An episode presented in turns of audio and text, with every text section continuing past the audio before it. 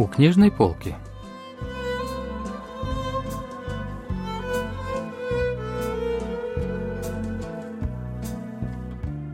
Рассказ «Женщины из квартир 504 и 604» писательницы Со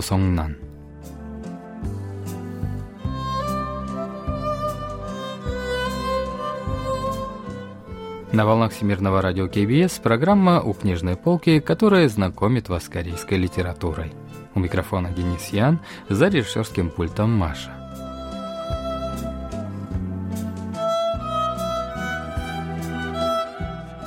Рассказ писательницы Со Сонгнан «Женщина из квартир 504 и 604» был опубликован в 2015 году. Это история о двух женщинах, живущих друг над другом в 504 и 604 квартирах.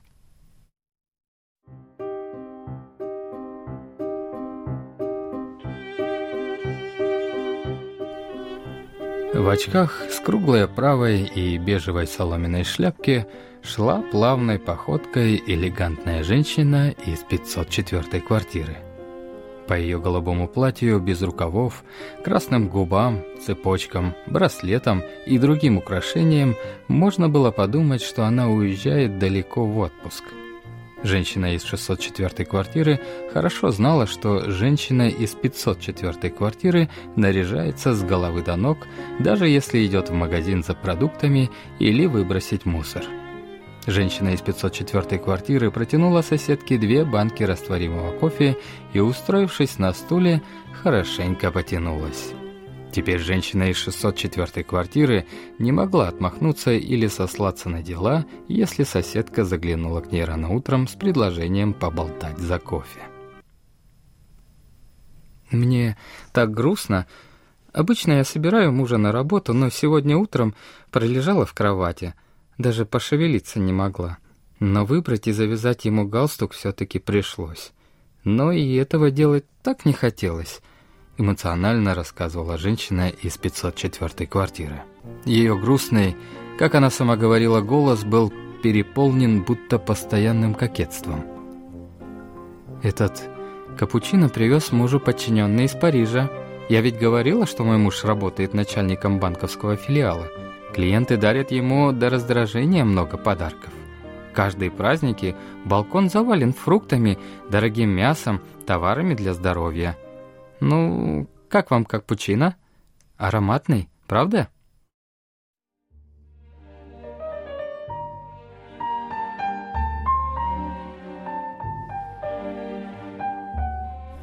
Женщина из 604 квартиры сделала глоток растворимого кофе в одноразовой упаковке, который, вопреки словам соседки, ничем не отличался от обычного, всегда доступного кофе из магазина.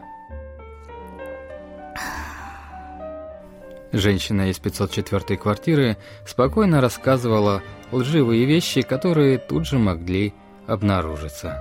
Три дня назад ее муж был профессором факультета живописи – в зависимости от настроения муж этой женщины становился то телевизионным продюсером, то профессором университета, то пластическим хирургом, то начальником банковского филиала.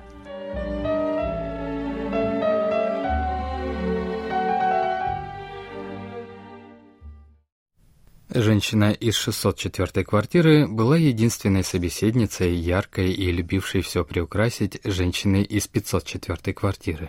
Ни родительницы начальной школы, в которую ходили Иын и Сори, дочки обеих женщин, ни соседи не хотели разговаривать с этой элегантной женщиной, как они ее насмешливо называли.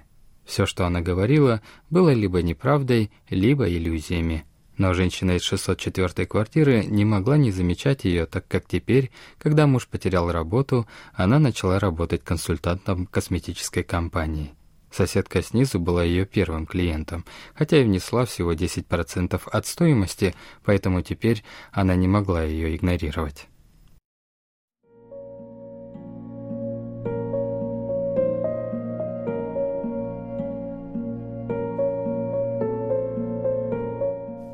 Муж женщины из 604 квартиры работал начальником отдела маркетинга продуктовой компании.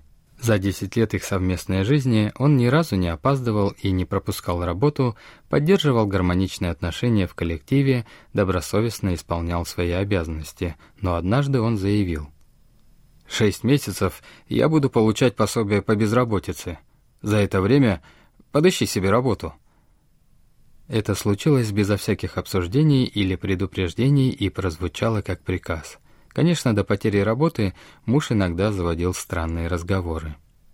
«А если я умру? От несчастного случая компенсации никаких не заплатят.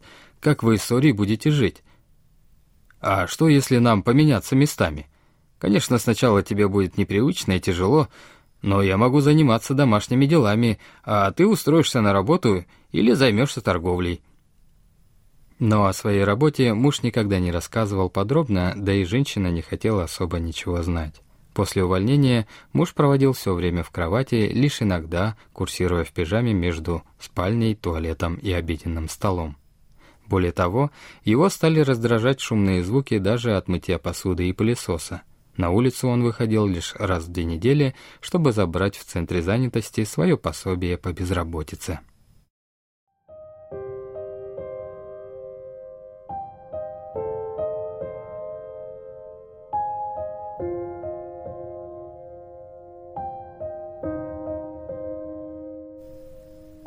Женщина из 604 квартиры посмотрела на стоящего спиной раздетого мужа и открытый перед ним шкаф. Одну за другой он надевал разложенные на полу вещи. Поверх сетчатой майки и трусов аккуратно и торжественно были надеты штаны и рубашка для похода в горы. Когда он надел жилет, легкую куртку и горную шляпу, то стал окончательно похож на человека, готового прямо сейчас отправиться высоко в горы.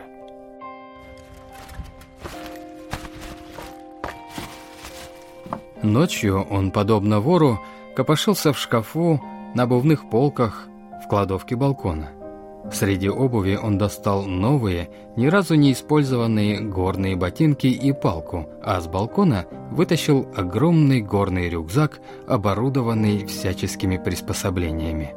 Как будто старик, перебирающий свою погребальную одежду, он раскладывал новые, большие и маленькие походные вещи на полу в гостиной, а затем аккуратно все снова складывал обратно.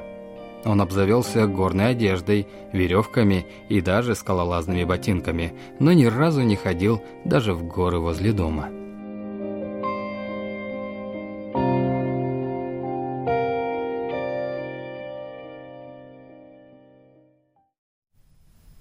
Однажды женщина из 604 квартиры увидела соседку в продуктовом магазине. Та была, как обычно, ярко одета, в короткую блузку и обтягивающие джинсы. И, конечно, на ней была кепка. Головные уборы женщина из 504 квартиры никогда не снимала, даже когда приходила к соседке сверху на массаж. В тот момент, когда женщина из 604 квартиры собиралась уже поздороваться, она вдруг заметила, как соседка быстро сняла с полки ликер и проворно положила бутылку к себе в сумку.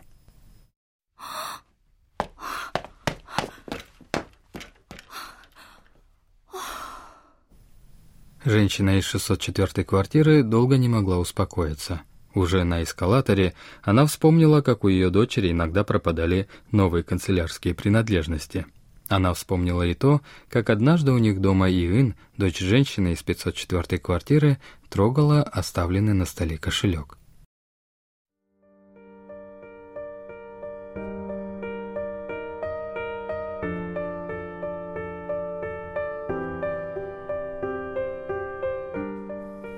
Ночью муж женщины из 604 квартиры вышел в горной одежде на улицу и вернулся только под утро.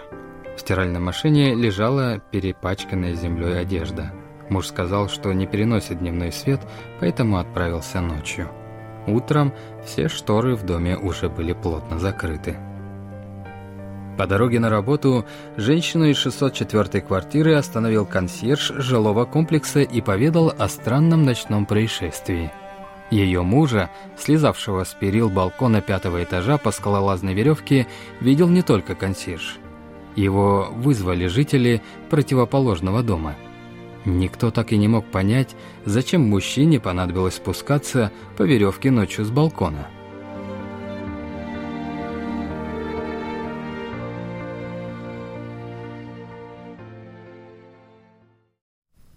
Вот как комментирует действия героя профессор Пан Минхо, факультета корейского языка и литературы Сеульского национального университета. 이 남자가 아파트를 그 자해를 타고 내려간다라고 하는 것은 Прежде мужчина долго работал в компании. Его карьеру можно сравнить с трудным восхождением наверх. Теперь же он хочет спуститься вниз хотя бы по скалолазной веревке. Это своего рода психическое отклонение. Произведение оно используется как прием, чтобы показать сложный путь, пройденный мужчиной и невидимый его собственной жене. 그러니까 이제 이 남자는 내려가고 싶을 수밖에 없지 않겠어요? 그런 장치로서 이 장면이 등장하는 것이죠. Не в силах больше терпеть поведение мужа, женщина из 604 квартиры пошла к неврологу-психотерапевту. В приемной врача она неожиданно встретила соседку снизу. Та поздоровалась непривычным для себя низким голосом и быстро ушла, получив рецепт. В кабинете врача женщина из 604 квартиры сказала, что боится выходить днем на улицу, а по ночам неосознанно бродит по дому. На вопрос врача про недавно испытанный стресс, та ответила, что потеряла недавно мужа и лекарства ей не помогают. Врач посоветовала ей регулярно ходить на приемы. Вернувшись домой, женщина из 604 квартиры подмешала прописанное успокоительное в еду мужа. Казалось, что сначала эффект был, но через какое-то время муж снова начал ходить по ночам в горы.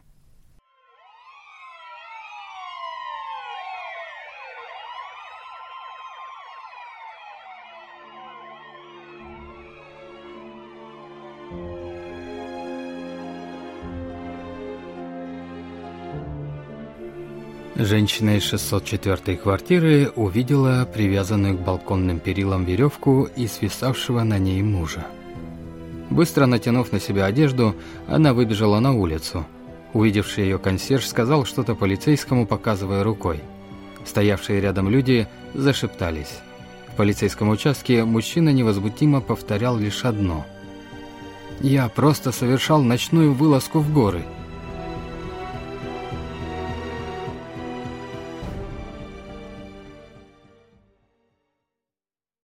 Вернувшись из полицейского участка, женщина из 604 квартиры подмешала мужу успокоительное в молоко, которое он выпил до последней капли.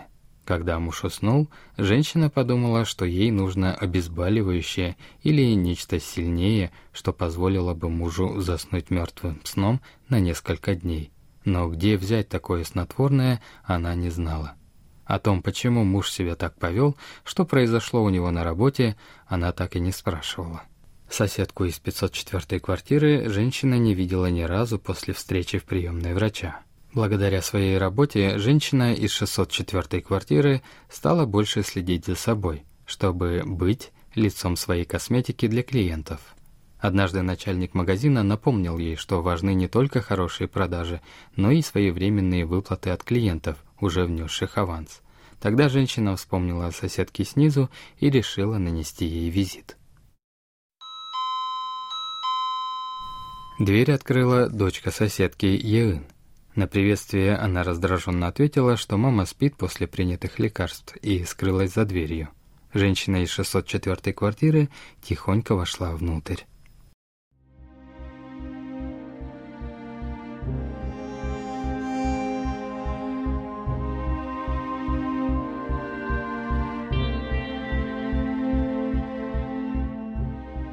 Хотя они жили друг над другом, женщина из 604 квартиры прежде никогда не была в доме соседки. Женщина из 504 квартиры ни разу не приглашала ее к себе. Было интересно узнать, как все устроено в доме у женщины, которая, идя даже в ближайший магазин, тщательно подбирает одежду, макияж и головные уборы. Днем в квартире было темно. На том же самом месте, как и во всех квартирах, на тумбе стояли старый телевизор, колонки и телефон. Грязный и запятнанный диван был местами разорван, а из дырок торчал желтый, выцвевший поролон. На столике рядом грудились журналы и газеты, фиолетовые жалюзи на балконных окнах были опущены. Увядшие растения с засохшими листьями заброшенно стояли в коридоре и гостиной, линолеум и обои, похоже, не меняли лет десять еще с момента въезда в квартиру. Еын продолжала играть на компьютере в своей комнате, возможно, и не зная, что женщина из 604 квартиры прошла внутрь. Ее комната была тоже темной, с мрачными обоями и такой же мебелью.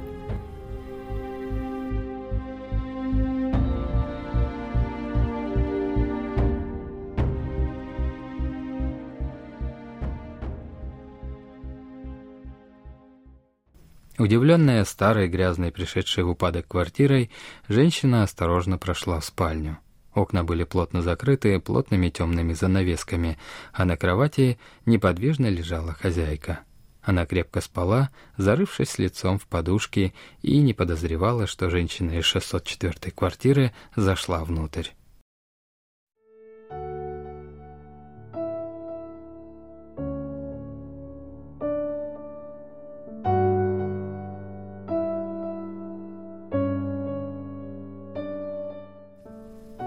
Сейчас спящая хозяйка 504 квартиры совсем не казалась элегантной, как ее прозвали соседки.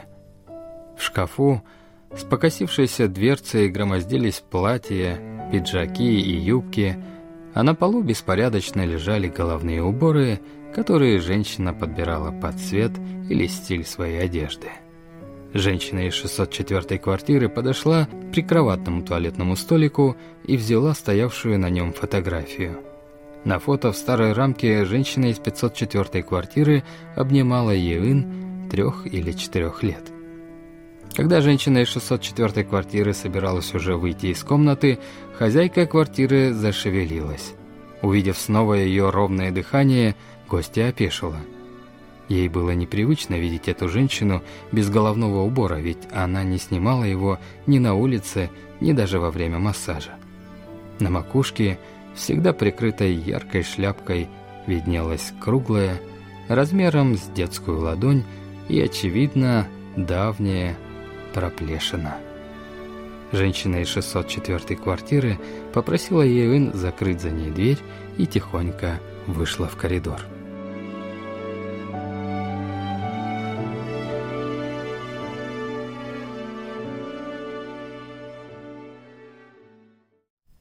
Вот что говорит о послании автора литературный критик Чон Сойон.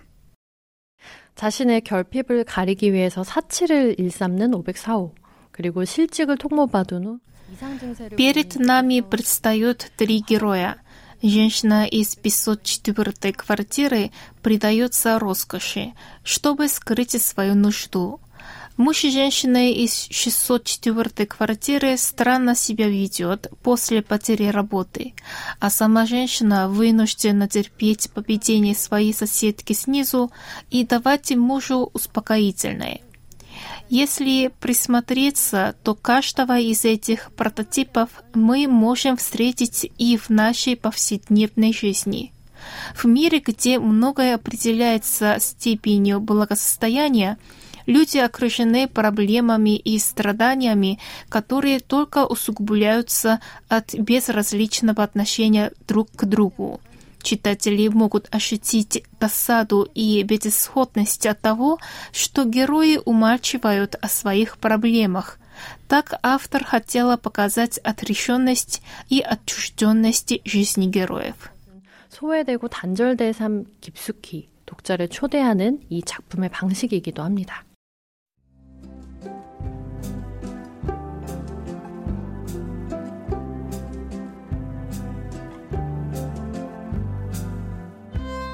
На этом мы заканчиваем наш рассказ о произведении «Женщины из квартир 504 и 604» писательницы Со Сон Нан. Спасибо за внимание и до встречи в следующий вторник.